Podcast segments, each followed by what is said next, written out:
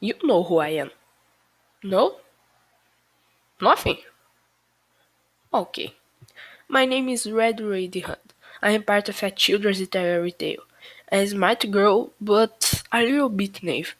My dear mother sent me on a mission to take a best of sweets to my grandmother's house and forbade me to go through the forest.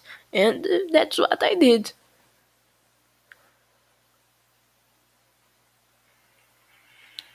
Are you sure that is what I you really did? Not exactly. Do you remember when I said I was a little bit naive? That day was proof of that. Ah, what did you do? I met a wolf on my way. He looked smart and told me to go through the forest. I trusted. But did you make a grandma's house? Even with the delay, I managed to arrive.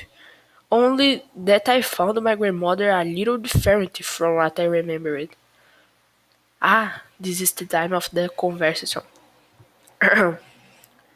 Why are these eyes so big?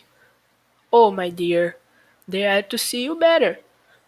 Why are these ears so big? They are to hear better. This is the time of the mistake.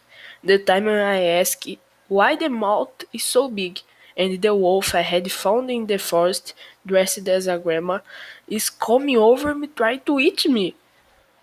But uh, you are here, so you survived. Yes, luckily a hunter who was passing by here strange nose and decided to enter, save me from a big attack. Okay, you are fine. But what about your grandma?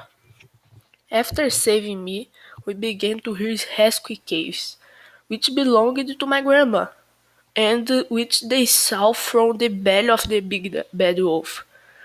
The hunter opened his belly of that bad guy and took my grandmother out of there. Great! Everyone was fine in the end. Yes, and I learned to never to disobey my mom again.